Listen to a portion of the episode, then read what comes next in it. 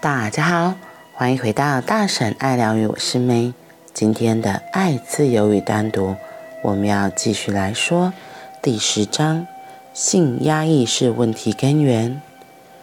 第四则，让人活在痛苦当中，因为一个痛苦的人是迷惘的，他没有自我价值感，并且有很深的自我批判，觉得自己。做错了什么？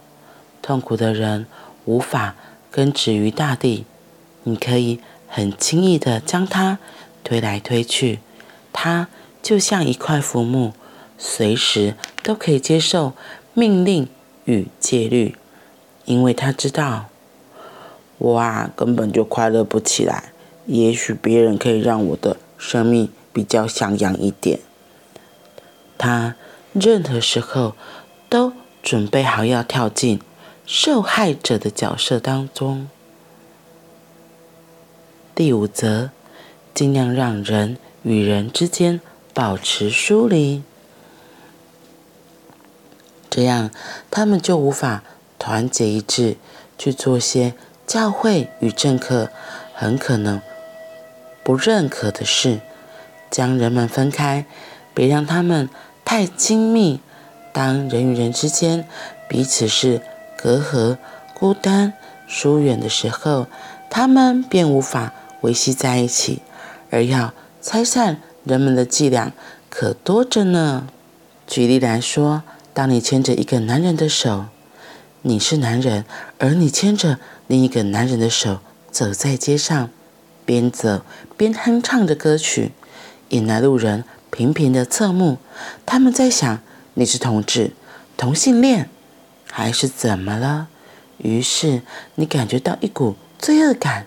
两个男人快乐地走在一起嬉笑是不被允许的，他们不能手牵手，不能互相拥抱。同性恋的身份让他们饱受谴责，所以他们心中升起恐惧。如果你的朋友来握你的手，你会迅速看看四下有没有其他人，然后赶忙将手抽开。握手的时候，你总是匆匆忙忙的。有没有观察过？你只是碰到对方的手，草率的甩两下之后就没了。你不会与人握手或拥抱，因为你心里有所顾忌。记忆中，你父亲是否曾经抱过你？在第二性征稍微成熟之后，你母亲是否曾经拥抱过你？为什么没有？因为大家心中都有恐惧。一个年轻人和他的母亲拥抱，也许他们之间会有某些性的意义或幻想发生。恐惧发生之后，父亲和儿子不可以；父亲与女儿不可以；哥哥与妹妹不可以；哥哥与弟弟不可以。人们被关在后墙围起来的密室里，他们被划分的好好的，相互之间，相互之间有着重重障碍。好啦，在二十五年的禁欲训练之后，有一天你可以和你的老婆做爱了。但是由于你深受训练的影响，你不知道该怎么做，要如何去爱。你还没学过这种语言，好比一个人二十五年来都不准被开口说话，他不曾说过一字半句。突然间，你将他带到台上。告诉他，给我们带场精彩的演讲吧。你想想看，会发生什么结果？他会当场倒在台上，或许昏厥，或许死掉。二十五年来不曾说过一句话，你现在忽然指望他演讲，不可能的。这即是实际上所发生的情形。二十五年的恐惧，反对爱。然后法律发了一张执照给你，允许你现在可以爱这个女人。这是你的妻子，你是她的先生，你们可以相爱了。但那二十五年错误的训练要何去何从？他们还是在那里。没错，你会爱，你会做做样子，但绝不是爆炸性、高潮迭起的，而是非常小儿科的爱。那就是为什么做爱之后你会觉得挫折。百分之九十九的人在做爱之后都感到挫折，比起平常还要来的挫败。他们觉得这是什么？根本就不痛不痒，这不是真实的。教会与政客先想办法让你无法爱，接着又对你灌输爱不具重要性的想法。当然，他们的那套说教听起来会是正确无误的。因为你的经验与他们的话正好吻合，他们预想制造出无用与挫折的经验，然后再对你说教，两者搭配的合情合理，天衣无缝，好一个诡计！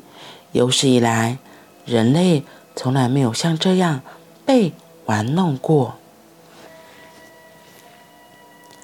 今天我们讲到第四则，让人。活在痛苦之中。第五则，尽量让人与人之间保持疏离。关于第四则痛苦这一点，我觉得不需要再多加的阐述。就是我觉得大家都可以想象吧。当你活在痛苦中，你还会想要做什么？当你在痛苦中，有时候就很像掉入一个无限深渊、一个黑洞里面，可能你什么也做不了，只是都在那边担心、害怕而已。然后第五点，让人。与人之间保持疏离。当我们跟人越来越疏离，其实就是越把自己关在自己的世界里，然后让人没有跟人有其他的连接，这样就是越来越孤独。然后我觉得也会反而会越来越不知所措。你看呢？为什么常常我们会说，现在很多的宅男或宅女，他都窝在自己的世界里。他们不想要出去，他们宁愿活在游戏世界里，因为游戏世界里很多都是很不真实的。他们躲在游戏世界里，不用面对真实的世界。在游戏世界这个，像我们现在很多的年轻人啊，不要说年轻人，很多的宅男宅女，他们都窝在自己的世界里，他们足不出户。反正现在外送也很方便呐，你也不用面对面。自从疫情爆发之后，更是就是，你只要下单说，哎，放在门口，然后那个人就走了，你就只要窝在家里。这就是为什么越来越多的啃老族、宅男宅女，他们就只是窝在自己的世界里，他们不想出门去工作，因为你一出门势必就是要遇到人，你就跟人相处。那如果你一直都窝在自己的世界，被保护得很好。然后，甚至透过打游戏，这个虚妄的世界，自然而然，你跟这个社会的连接，跟这个真实的人的相处就越来越少了。然后，我觉得很可怕的是，当你越这样做越久，你会更不知道怎么去跟真实的人相处，因为你在游戏世界里，或是隔着沙跟别人说话，像以前的文明，或是。脸书啊，或是 MSN，这些都是你不一定可以、不一定需要跟人面对面，你就是透过键盘打字，然后把你想要说的话给送出去，然后就是一个比较不用负责任的状态。然后你看哦，你在家里你也不用化妆啊，然后也不用打扮啊，不用换衣服，你就可能一天到晚都躺在床上，然后废在那里，一直活在自己的世界里，觉得就很像久了就很像井底之蛙一样，你只看着你自己天空上的这一片天，不知道外面的世界有多大。然后我觉得那个疏离感，人与人之间的疏离感，也是因为这最近世界的一些变化，造成这个，我觉得是更严重了。为什么有很多，特别是在疫情之后。生长了这些小孩，因为我上次就有听过一个同事分享，他就说他发现他的小孩讲话会不标准，因为在疫情之后大家都戴口罩说话，那就没有办法读唇语，你知道吗？我们没有办法好好透过嘴型来练习说话这件事情，没错，他说，哎，其实我们在家里会讲话，可是在家里讲话一定不会像跟外人讲话那样需要那么多频繁的说话，因为是很熟悉的家人，你可能就只是一个动作、一个眼神，就知道他要做什么，所以你可能有机会说出口，一定会比在外面跟人接触相对几率少得多。所以他就告诉我说，他发现他的儿子因为疫情这个关系，他在。没有，是他告诉我说，他发现他的儿子为什么会讲话不标准，他也觉得很困惑，他才怀疑说，会不会真的是因为疫情这个因素，因为少了人与人之间的对话，然后因为大部分都戴着口罩，没有办法看见说话的口型、语气、态度，所以你知道吗？我们在讲构音有很多很标准的，就是要你要看到唇形。然后，那个嘴巴张大张小，有时候发出来字音字句就会不一样。所以这个戴了口罩之后就，这个就遮住啦、所以他想当然耳，所以他才发现，原来他儿子会不会是因为这个因素造成他的发音不标准，然后讲话不清楚。然后这也让我想到那时候因为疫情的关系，很多听障生他们其实是透过唇语来。看你到底说了什么？因为我们戴上了口罩，就完全看不到了嘛。然后，所以那时候教育部还很好，很好的，他真的发给每个学校都有透明的口罩。只是我自己真的，我自己是真的不太习惯那个透明的口罩，因为你就觉得很有点诡异。戴上口罩，可是只有嘴巴那个部分是它会割出一个洞，然后是一个透明的，就像亚克力这样子。然后，所以你还是可以看到的嘴型。那我就觉得。哎呀，只有个嘴巴那边动，真的很怪。不过这个这个对于听障学生或是读唇语的人来说，真的是非常重要的一环。嗯，对啊，所以我觉得这是一个疫情之后一个很特别的现象。可能真的小孩子在学说话，真的遇到了一些状况。然后再就是对于听障生的影响，我印象很深，因为有时候我们并不会一直戴着那个透明的口罩，我就只好拿下口罩来跟他说话，因为他才。比较明白我在说什么，对，所以你看，连基本的这样的一个状况都会造成人与人之间的一个距离在了。所以你，如果我们人与人之间距离越来越遥远，那些宅男宅女越来越多，那我们人跟人之间彼此真实的连接，我会说真的会少很多。嗯，就像为什么有一些课程都会说，哎，我们想要上实体课程。要上线下课程，而不是一直上线上课程，没有错。线上课程它有很多的优点，交通啊、时间呐、啊，然后金钱，又是可能不用再租场地费，相对也会少了很多上课的一些的成本。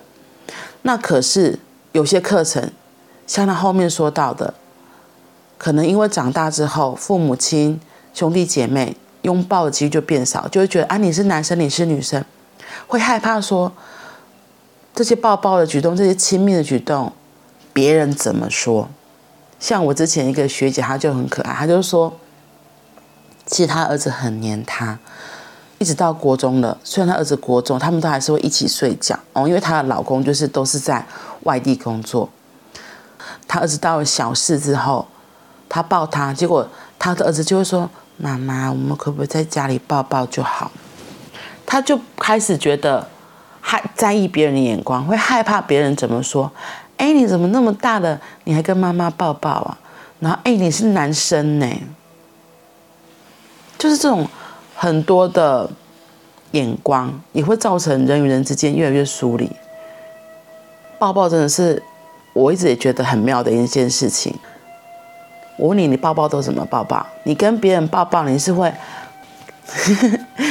特别是跟陌生人吧，哎，不要说陌，特别是跟比较不熟悉的人或者是陌生人抱抱的时候，应该说，我觉得大部分人的抱抱其实都还是会有刚刚讲的，因为男女之间的分别，或是在意别人眼光，或是觉得哎你不可以啊，你怎么那是别人老婆，或者那是你别人老公哎，然后会有很多很多的东西丢出来，那些自念、制约、信念都会丢出来，觉得你不可以，不可以，不可以，不可以，所以在光抱抱这个举动。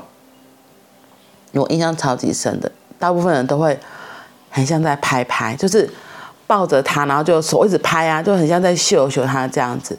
然后其实我自己是也没有很喜欢这样子的抱抱。如果是比较熟的朋友，我都会跟他，我抱着他的时候，我都会跟他说：“你可以不要拍背吗？”